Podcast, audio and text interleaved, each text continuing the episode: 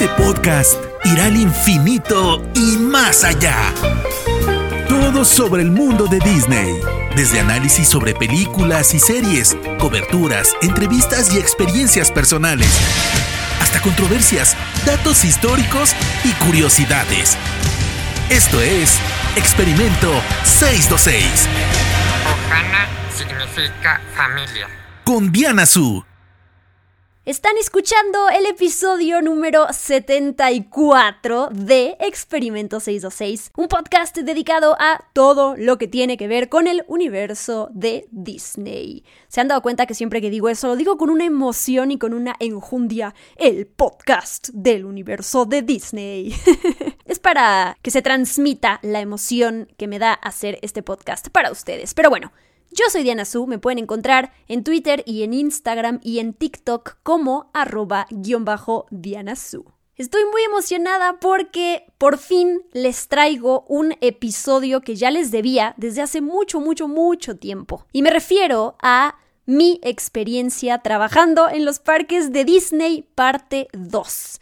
Ya ni siquiera me acuerdo cuándo fue que grabé la parte 1 porque fue hace un montón y todavía tengo muchas anécdotas, experiencias, aprendizajes que contarles y que pues eh, se, me fue, se me fue el tiempo y dije como, oh, todavía tengo eso pendiente. Así que aquí estoy para saldar mi deuda y compartirles nuevas experiencias trabajando en los parques temáticos de Disney en Orlando, Florida. Rápidamente, si ustedes me están escuchando por primera vez, qué bonito, bienvenidos a este podcast, espero que regresen semana con semana. Sepan que tuve la oportunidad de trabajar en los parques temáticos de Disney en Orlando, Florida, en dos ocasiones. La primera, que fue en 2014, que primero estuve en el área de merchandise, específicamente en el parque de Hollywood Studios, que era mi parque base, que estuve en la tienda de Tatooine Traders, en la tienda de los Muppets, en el área del parque donde todavía, cuando todavía no existía Galaxy Edge, que es el área dedicada a Star Wars.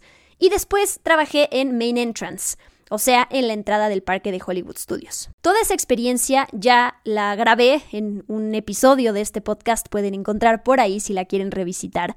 Pero ahora lo que les voy a contar es la segunda vez que volví a trabajar en los parques de Disney. Después de esa primera vez, la verdad es que regresé a mi casa y sí te da un bajón después de estar en ese lugar, más allá de que sea el, lugar más feliz en la tierra y todo eso, la experiencia, el rush de toda esa gente que conoces, los aprendizajes que tienes, de estar trabajando para una de las o la compañía más grande del mundo y estar aprendiendo cómo manejan todo el orden, eh, logística y todo eso, yo dije, bueno, ¿y ahora qué voy a hacer? ¿No? Sí tenía planes y mi trabajo y mis estudios y todo eso, pero sí fue un bajón regresar, la verdad, a mi casa después de haber trabajado ahí. Y me quedé pensando, ¿Y qué tal si vuelvo una segunda vez? A ver si lo logro. En su momento, cuando yo estaba estudiando en la Ibero, había dos opciones.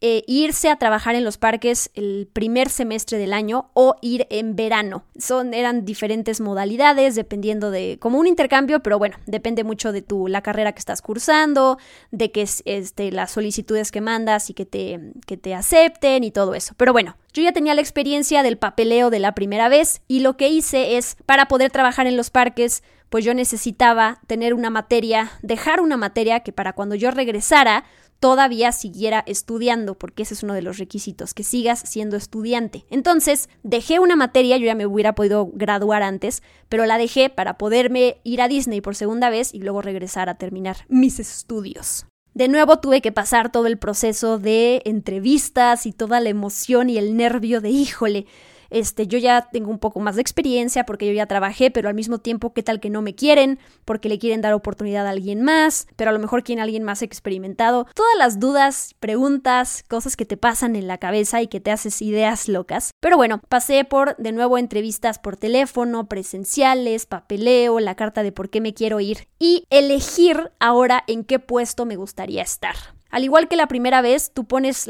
tus opciones, me gustaría hacer esto, esto o esto. Y ellos, pues dependiendo de la disponibilidad, pues ya te dicen en qué puesto te toca. Yo lo que quería para esta segunda experiencia era trabajar como character attendant. De esa manera yo iba a poder eh, entrar al área de entretenimiento Para quienes no han ido a los parques de Disney, les explico. Cuando eh, ustedes van a formarse para conocer y tomarse la foto y pedir el autógrafo de uno de los personajes, siempre hay dos personas más que salen con ese personaje. De entrada, el fotógrafo oficial de Disney y además el character attendant, que ahí es donde entro yo. El character attendant pues tiene... Em, diferentes tareas. La más importante es que, sobre todo con los personajes que son botargas, odio decir esto porque no son botargas. Para mí, lo que yo aprendí, la magia que yo transmití es que son personajes. Pero bueno, se los tengo que decir así para darme a explicar mejor.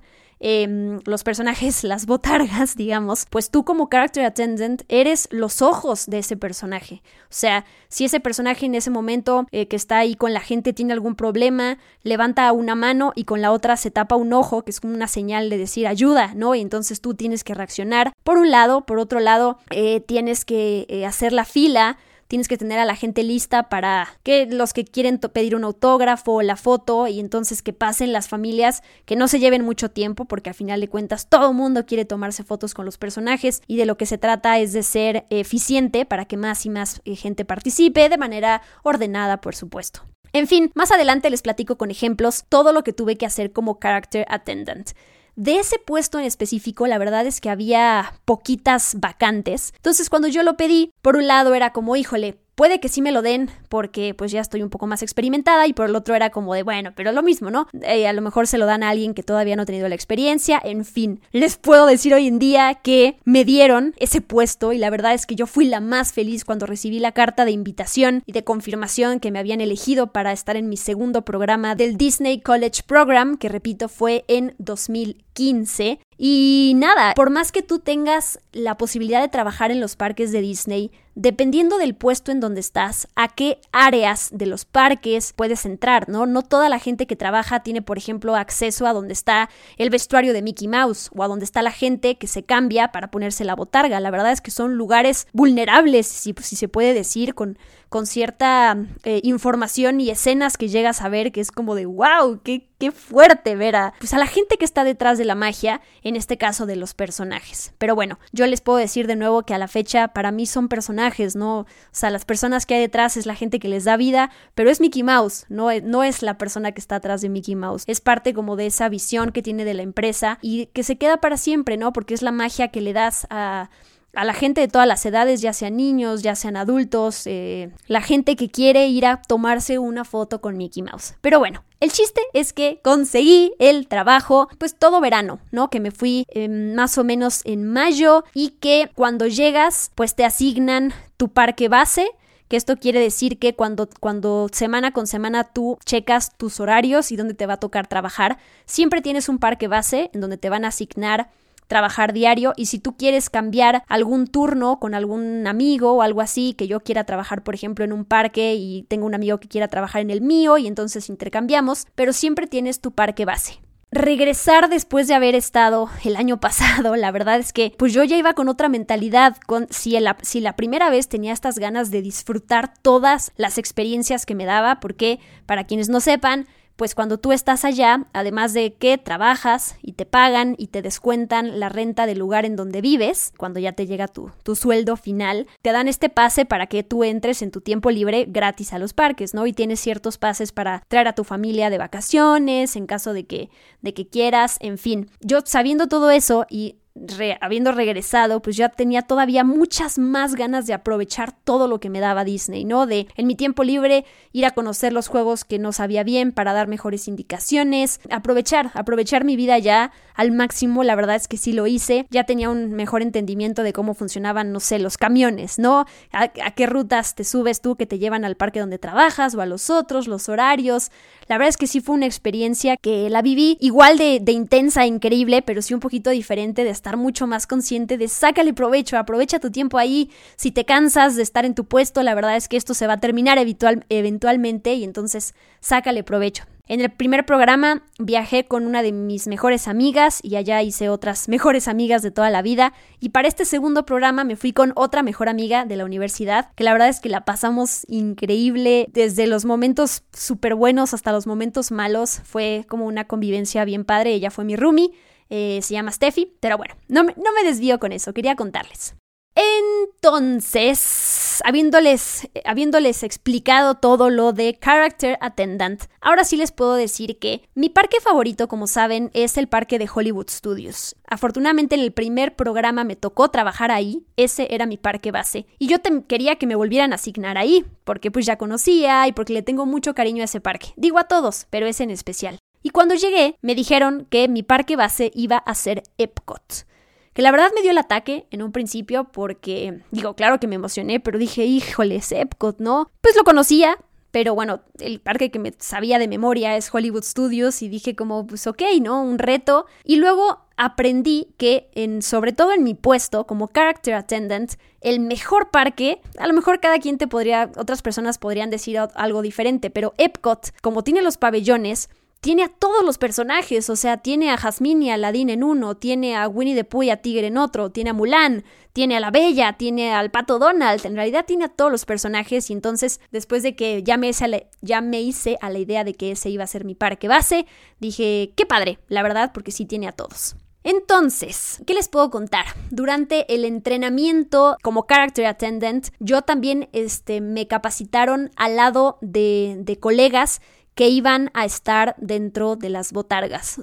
odio cuando tengo que decir eso, porque no son botargas, son personajes. Pero bueno, la gente, algunas personas del programa que llegaron conmigo, a trabajar a Disney, eh, que no sé, iban a ser eh, un personaje, parte del entrenamiento era igual. Después, obviamente, ya son cosas diferentes, porque el personaje tiene que aprender a, este, no sé, hacer su autógrafo, a moverse de cierta manera, dependiendo de su personaje. Y yo como character attendant, entonces trabajaba de la mano con estos nuevos eh, cast members que tenían que aprender a personificar a su personaje. Por supuesto que la primera vez que me tocó salir de la mano con un personaje, eh, lo hicimos en grupo. Además me tocó estar con unos personajes que son bastante raros de encontrar en el parque, como por ejemplo eh, Max, el hijo de Goofy. Me acuerdo perfecto que yo dije, ¡Ah! pero bueno, yo estaba trabajando, no podía pedirle un autógrafo. Pero bueno, esa experiencia de cuando se van acercando las personas y es como, o sea, tú estás ahí velando y cuidando a tu personaje. Más allá de hacer la fila y tener a la gente organizada y todo, pues tú tienes que cuidar ahí a tu personaje, sobre todo como les digo, a los que son botargas, ¿no? Mm, les voy contando conforme se voy teniendo recuerdos de la experiencia. Seguramente al final me van a quedar cosas y voy a decir, oh no, no les conté pero creo que ya haré un programa más adelante sobre preguntas y respuestas de cosas que quieran saber y que yo les pueda contar. Ahorita recordar de verdad que se me pone la piel chinita y ya. Ok, regresemos. Después de toda esta, aprendizaje, ¿no? La, cómo es trabajar como character attendant, eh, elegir, por supuesto, el disfraz, en realidad, el costume que yo iba a usar día con día, que en mi caso era un short color khaki y era una playera azul que me gustaba mucho y además mi, mi name tag mi nombre que yo iba a traer siempre en mi blusa, en donde dice mi nombre y dice de dónde soy y dice los idiomas que hablo. Pues ya estaba lista para salir al mundo como character attendant y ahora sí viene lo bueno que es semana con semana me mandan mi itinerario o bueno mi, mi horario de dónde me toca trabajar en Epcot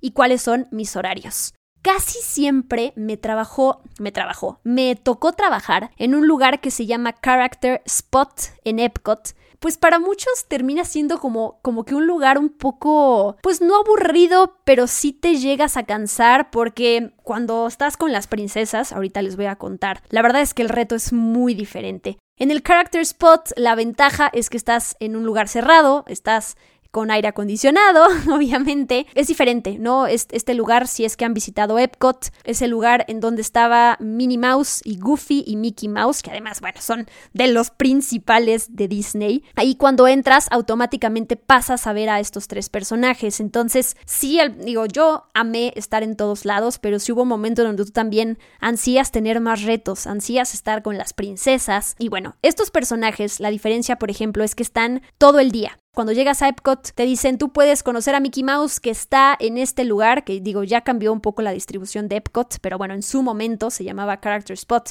y es donde estaban estos tres. Tú entras al parque y te dice Mickey Mouse lo puedes conocer desde las 9 de la mañana hasta las 7 de la noche. Entonces, en ese lugar siempre vas a encontrar a los personajes. En cambio, las princesas tienen ciertos horarios establecidos en el día en bloques. Por ejemplo, Blancanieves sale de 10 a 10 y media. Y luego de nuevo de 12 a 12 y media, por poner un ejemplo. Entonces es un poquito más difícil conocer a estas princesas, a estos personajes que tienen horarios, bloques durante el día, a estos otros que pues básicamente están todo el día. Y allá adentro, pues es lo mismo, ¿no? Es, ok, yo salí con mi personaje y es tener a la gente lista con las libretas de autógrafos, la foto. A veces, digo, está el fotógrafo oficial, pero a veces la gente, por supuesto, que te puede dar sus propios celulares y cámaras para que tú les ayudes. Y yo la verdad es que, pues le sé a eso de las fotos, entonces les tomaba fotos bonitas, porque la verdad es que hay gente que te toma unas fotos y que estás, eres un puntito ahí en la lejanía y pues no está padre, pero bueno, yo le echaba ganas para esa gente. Algunas anécdotas curiosas que les puedo contar de estar trabajando en el Character Spot con Minnie, con Goofy y con Mickey Mouse. Por ejemplo, cuando los, los, personajes dan autógrafos, pues hay ciertas reglas, ¿no? Además de que, de que los cast members tienen que aprender a firmar como el personaje, no pueden firmar eh, en, ciertos lados. saben ustedes que existe el libro oficial de autógrafos de Disney, pero bueno, tú también puedes traer tu propia libreta en blanco. Pero por ejemplo, los personajes no pueden firmar, eh, no sé, en un ticket de compra. Porque imagínense que llegan a firmar en un ticket de un hotel y entonces que el cast member, digo el cast member, el, el, eh, los guests los turistas, queriendo pasarse de listos, por ejemplo, pueden decirle al hotel, ay, aquí este Goofy es el que tiene que pagar mi estancia en el hotel. Digo, puede haber, pueden sonar historias bastante exageradas y ridículas, pero hay gente que se, luego se quiere pasar de lanza precisamente y entonces intenta eh, sacar provecho de la situación y hacerse loca y decir, ay no, Goofy firmó, entonces Goofy tiene que pagar mi habitación. Por cualquier cosa ya se escudan y te dicen, si te dan un ticket no puedes firmar sobre él. Otra cosa, por ejemplo, documentos oficiales no pueden firmar los personajes en ellos, ¿no? Si, si alguien llega con su pasaporte, Goofy no puede firmar en el pasaporte, ¿no? Digo, hay gente que parecerían cosas lógicas, pero es increíble cómo de repente llegan ciertas personas que dices, ¿es en serio? Tú tienes que adelantarte y decir, oye, no, necesitamos este, que saques tu libreta de autógrafos. Y en el caso de que, por ejemplo, los guests no traigan nada donde el personaje pueda firmar, yo tengo una bolsita donde tengo plumas y donde tengo este, unas tarjetitas en blanco guardadas y entonces se las puedo ofrecer a las personas, ¿no? En caso de que no tengan con qué. Y me tocó gente que entraba, bueno, una, una persona que le dijo, vio a Goofy y le dijo, Snoopy. Y yo, no es Snoopy, es, es Goofy, es Goofy. Una persona una vez entró y dijo Pateta, pero yo no sabía que Pateta es el nombre de Goofy en portugués en Brasil. Entonces, bueno, también lo aprendí, ese no está incorrecto. También me tocó que le dijeran eh, piolín en algún momento.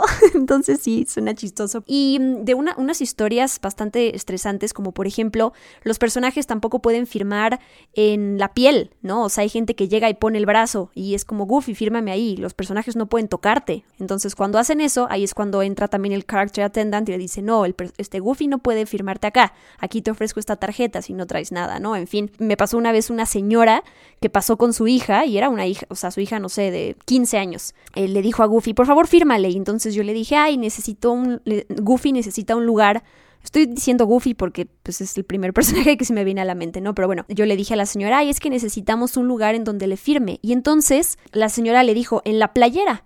Y entonces yo le dije, no, señora, Goofy no puede firmar si en la ropa si usted si usted o su hija la trae puesta, ¿no? O sea, si creo que si llevas la ropa este no sé, si tienes una playera en la mano aparte, creo que sí te la pueden firmar hasta ese momento. Ahora no sé. Pero bueno, la mamá en ese momento se voltea con la hija y le dijo, ay, entonces quítate la playera para que te la firme. Y yo, o sea, afortunadamente estaba un manager ahí, yo también dije, no, no, no, no, eso eh, no se puede, aquí yo, le doy una tarjeta, ¿no? Luego, luego intercedimos para, para decir qué onda, ¿no? Pero si hay gente que hace lo que sea y que no piensa un poco para hacer ese tipo de cosas de pedir un autógrafo a un personaje. Entonces sí, son las anécdotas que se me vienen a la mente en este momento. Eh, seguro hay más, que ya les compartiré más adelante, pero bueno, sí es impresionante lo que la gente es capaz de hacer con tal de, no sé, conseguir un autógrafo, ¿no? Cosas así. Pero bueno, ¿saben qué otra cosa también era todo un reto? Una cosa es cuando van pasando familia tras familia para tomarse foto con los personajes, o este individualmente, o la gente en pareja, lo que sea, en familia, ¿no? Pero de repente nos traían estos tours de quinceañeras, por ejemplo, quinceañeras de Brasil vienen muchos tours y entonces llegan así 40 niñas y la verdad es que eh, en ese momento hay que cerrar el lugar para ellas eh, organizar rápidamente e ir pasándolas rápido porque luego quieren pasar de mm, dos amigas y luego una se regresa al personaje anterior para tomarse con otra amiga y luego tres y luego cinco. Entonces la verdad es que se hace un caos y la gente, eh, las, los que vienen con niños chiquitos, las familias que están ahí también, eh, pues se quejan también del tiempo que se toman estas chicas, sobre todo en, en, en la fila. Entonces bueno, en ese momento me acuerdo que también era como, venga, escuadrón, character attendant, y entonces había que ponerse las pilas de bam, bam, fotos de cuatro, de tres, lo que quieran, pero al siguiente, al siguiente, no se regresen. Entonces era como esta parte también de estar pilas y de, mm, pues verlo como un reto, en lugar de, ay, ahí vienen estos grupos, para mí era como, venga, saquemos la paciencia. Y ahora les cuento de el otro reto entonces que era trabajar con las princesas, que la primera vez que me tocó hacerlo, la verdad es que fue, fue gacho porque pasaron muchas cosas. Creo que la princesa con la que más me tocó trabajar fue con Blancanieves, que ella está en el pabellón de Alemania, en un lugarcito ahí que, que es donde hay un pozo, si es que han ido, entenderán perfectamente, perfectamente bien a qué me estoy refiriendo. ¿Y por qué les digo que esto es un reto? De entrada, cuando a mí me aparece que voy a trabajar con Blanca Nieves, ese día yo llego al lugar, paso mi tarjetita de ya llegué y ya debe de estar casi lista o casi listo el cast member ya personificado como el personaje del que tiene que, darle vida, ¿no? Ya sea con la peluca, con el maquillaje, el vestuario se lo lleva, se lo pone después en, en no sé, en algún trailer o en algún camerino que tengan. Pero entonces, dependiendo del área en el parque donde te toque, pues te llevan en un carrito o tienes que llegar tú caminando, en fin. Yo no veo cómo se prepara el personaje, sino que yo ya llego cuando está casi listo. Entonces, ¿qué pasa en el caso de Blancanieves? Que nos llevan a toda la parte de atrás del parque, que es la parte que no ve la gente. Y ahí me toca estar en un lugar con la persona en personaje, vaya la cacofonía, con el fotógrafo y estoy yo. Entonces, ¿qué pasa? Que a mí me dicen, ok, Blancanieves tiene estos cuatro bloques, estos turnos al día. Más o menos, no sé, ella sale 20 minutos. Y los lugares en donde, está, donde están estos personajes, a diferencia de los otros que yo les contaba, están al aire libre. Eso porque es un reto, pues porque puede hacer muchísimo calor, o puede hacer mucho frío, o puede estar lloviendo. Entonces, dependiendo de eso, pues tienes que mover a tu personaje a otro lado, en caso de que esté lloviendo. ¿Qué pasa además? Que por ejemplo, Blancanieves, cuando tú llegas al parque te aparece que puedes conocerla entre las 10 y las 10.30 de la mañana. Ese es su primer bloque, por poner un ejemplo. Entonces, el personaje pues ya va a estar preparado para salir junto con el fotógrafo. Pero yo ya tengo que estar lista más o menos, como esos son los personajes que tienen un cierto tiempo limitado para interactuar con la gente, yo ya más o menos tengo que salir y entrar para checar qué tan larga se está haciendo la fila. Porque si el personaje va a salir durante 20 minutos o media hora, yo más o menos tengo que contar cuánta gente hay en la fila para que no vaya a pasar ese tiempo. Porque ¿qué pasa? Que Blancanieves en, a la media hora de su turno me va a decir, bueno, yo ya me voy a meter y la gente que se queda en la fila ya no va a poder tener oportunidad de conocerla hasta la siguiente vez que le toque salir. Entonces, ¿qué pasaba con eso? Que a veces yo salía y contaba más o menos, ok, la gente se tarda en tomarse la foto y en pedir el autógrafo y platican tantito, yo ya cuento más o menos, no sé, hay 30 personas formadas, yo calculo que esas 30 ya se, se comen el tiempo que dura el bloque de Blancanieves. Entonces, a veces me pasaba que cuando el personaje todavía no salía, ya había una fila que más o menos duraba 30 minutos. Entonces yo ya tenía que cerrar la fila antes de que saliera el personaje. Entonces, ¿qué pasaba? Que había gente que llegaba puntual, pero la fila ya estaba cerrada porque yo ya calculaba que, que Blancanieves iba a tardarse eso con la gente y la gente se enojaba muchísimo y con toda razón porque me decían, oye, estoy llegando a las diez y media, como dice aquí, y la fila ya está cerrada. Entonces, ese es también uno de los, de los tips de los personajes, que tienes que, llegarte tienes que llegar a formarte antes, porque puede ser que la fila ya esté cerrada, me explico. Y yo tengo un deber, una responsabilidad con el personaje, que no puedo decirle, ay no, quédate 10 minutos más. O sea, las cosas se tienen que cumplir al pie de la letra. Entonces, yo tengo que, hacerlo bien para que el personaje esté el tiempo que le corresponde y tampoco tener a la gente formada en vano y decirles, no, al final, ¿qué crees? No te tocó pasar.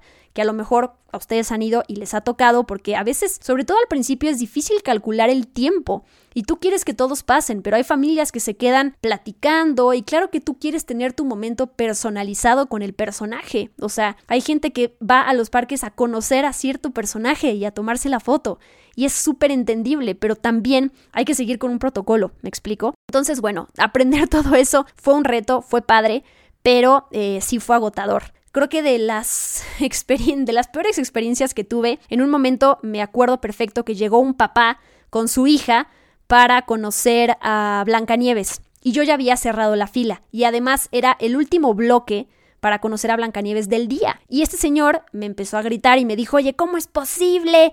Este, mañana nos regresamos de vacaciones, mi hija no va a poder conocer al personaje y todo por tu culpa, estamos aquí a tiempo y la fila ya está cerrada, ¿qué onda? Y pues yo sentí horrible porque además el señor me empezó a tomar fotos, le empezó a tomar fotos a mi nombre y me dijo, te voy a ir a, le voy a ir a decir a tu jefe y te voy a reportar en el, en el servicio a cliente del parque para que te corran. Y yo la verdad, pues digo, tenía que mantener mi calma y mi, serenidad, pero cuando se fue el señor, pues sí me puse a llorar y en ese momento llegó mi manager, llegó mi jefe y me dijo, no te preocupes, esto pasa todos los días, no está padre que lo vivas, porque la gente no tendría por qué ser grosera, pero mientras tú seas eh, educada y mientras no te metas a, a, gritarle a la persona o a ser grosera, tú no te preocupes, nadie te va a correr, este es tu trabajo y tienes que ser firme. Entonces, claro, después de la primera vez lo aprendí, pero sí es gacho cuando alguien llega y te grita y te dicen que te van a correr, ¿no? Porque además en tu cabeza estás arruinando las vacaciones de alguien que no pudo conocer a Blancanieves, que es su ídolo. Entonces, bueno, ese fue parte del reto. Otra parte del reto que tenía que ver con estos personajes, em, que se llaman los face characters, que es pues tal cual, no es la botarga, sino es que estás viendo a la persona, digamos, personificada del personaje, vaya cacofonía de nuevo, es que por ejemplo yo llegué a trabajar un día y resulta que la persona que venía a interpretar a Blancanieves no se presentó ese día. Entonces, yo, como character attendant, tengo que salir, estar ahí en el lugar del personaje ese día, todo, todos los bloques de tiempo que le tocan, y cada persona que se acerque, yo le tengo que decir, ¿qué crees? El día de hoy Blancanieves no pudo venir porque eh, se tuvo que quedar a cuidar a los enanitos. Eh, resulta que eh, Tontín se, se, cayó y se lastimó, entonces Blancanieves se quedó con él. En fin, eh, cada quien podía crear sus historias para no perder la magia. Pero a mí me tocaba estar ahí afuera, abajo del sol, diciéndole a la gente eh, por qué Blancanieves no se presentó ese día. Y así con cualquier personaje. No es queja, no lo digo como queja, pero bueno, de nuevo, te tocaba esa gente que te venía a mentar la madre porque es como, oye, pero ¿por qué no está el personaje? O sea, no estaba en mis manos, ¿no? Salía yo o salía junto con el fotógrafo que a veces pasaba que te sentías un poco más acompañado, pero bueno, eran gajes del oficio. Y la otra que también me tocó, que ahí sí fue de no puedo creerlo, es que hay ciertos intérpretes, ciertos cast members que se terminan creyendo princesas. ¿Y a qué me refiero con esto? Claro que tienen que entrar en el personaje y, hablar como el personaje y hacer ser esa magia, claro, pero eh, lo que yo aprendí de un fotógrafo que me dijo es, en este, en este eh, puesto somos un equipo de tres. El personaje, que va a ser el celebrado, es la celebridad, es la estrella que todos vienen a ver. El fotógrafo, y el character attendant, que al final de todo, para los niños, para la gente que viene a ver el personaje, es el menos importante. Y de hecho es el menos querido porque es el que te va a dar órdenes, es el que te va a decir cómo, cómo formarte o que te apures porque ya le toca pasar al siguiente. ¿Me explico? Es como el más odiado de los tres. Pero al final de cuentas, somos un equipo. El personaje hace la magia, yo estoy ahí para hacer que las cosas sean más eficientes y el fotógrafo captura ese momento, ¿no? En una fotografía, el momento mágico que se queda para toda la familia. Entonces, pasaba de repente que había, llegaban estas personas, estos cast members, princesas, que por alguna razón estaban ahí, pero les daba flojera salir o de repente se sentían mal. Yo me acuerdo una, digo, no es porque mintiera, pero me acuerdo que me dijo, me siento un poco mal. Mm, no, hoy ya no voy a terminar mi, mi turno, me voy a mi casa. ¿Qué pasa? Obviamente que te pones en modo alerta de, ok, hay que salir a avisarle a la gente que hoy Blancanieves no va a estar. Y de nuevo, ¿no? Vienen las mentadas de madre. Y sí me tocó ver, o sea, porque yo lo viví, estas eh, chicas que pues no tenían nada, que estaban perfectamente bien y que usaban de excusa que se sentían mal para irse a su casa e irse a otro lado y que en realidad estaban perfectamente bien. Entonces, como que esta parte de que se te suba a la cabeza de que er-, eres la princesa tal y entonces también eres frágil y entonces también te tienen que tratar como una princesa, es se te olvida que estás cumpliendo un trabajo. Yo, yo no estoy cuestionando a la gente, no sé, que se enferma o obviamente no, a todos nos puede pasar, pero sí viví ciertos momentos en donde yo me daba cuenta que podías hacer tu trabajo. Es un trabajo, estás siendo contratado para hacer un trabajo. Somos un equipo, en este caso de tres personas, que hacen la magia para los demás. Entonces, cuando tú te ponías en este plan molesto, pues dañabas el trabajo de los demás. En fin, fue mucho aprendizaje. Hubo muchas familias que era hermoso ver cómo se acercaban y cómo se les caía la baba de ver al personaje, no podían creer que estuviera. Entonces, el trabajo está lleno de momentos mágicos. De nuevo, hay muchos momentos también en donde eh, pues te sientes horrible, pero también aprendes, vas adquiriendo callo de en qué momentos no te preocupes si te vienen y te gritan, ¿no? De nuevo, no está padre ser grosero con alguien en su empleo, sobre todo si alguien está cumpliendo un trabajo, pero bueno, vas adquiriendo también un poquito más de aprendizaje y sabiendo que no debes preocuparte por todo. Me tocó trabajar así con Blancanieves, me tocó con Bella, eh, me tocó con Jazmín y Aladín, que además ahí salen los dos juntos. Y me tocó mucho en el pabellón de México, que eso me emocionaba un montón, porque también había ahí algunos shows de mariachis, em, estaban estos lugares de comida y bueno, me hacía sentir en, cerca en México. Y ahí el personaje que aparece, pues es el pato Donald, que forma parte de los Tres Caballeros. Y él estaba en un spot también que, que, bueno, era bonito trabajar con él, pero cuando llovía, por ejemplo, hay que pasar al Pato Donald adentro del pabellón de México. Entonces era todo un show porque es guiar al personaje y al mismo tiempo hacer una fila allá adentro. quienes han visitado el pabellón de México es bastante oscuro y no hay mucho lugar. Entonces la gente que se resguarda de la lluvia, más el personaje allá adentro, más las filas que se hacen, más la gente distraída.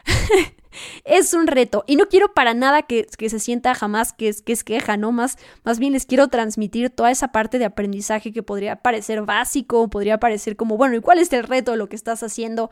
Y la verdad es que es padrísimo. Me deja muy tranquila saber que aproveché al máximo. Sí llegué a trabajar como character attendant en los otros parques, sí llegué a intercambiar turnos, estuve en Magic Kingdom, en un lugar parecido a Epcot, en el sentido en el que era adentro, donde estaba Daisy. Eh, estuve también en Hollywood Studios, ya no me acuerdo con qué personajes. Y también estuve en Animal Kingdom, en un lugar adentro donde estaban Mickey Mouse y Minnie Mouse vestidos como de exploradores.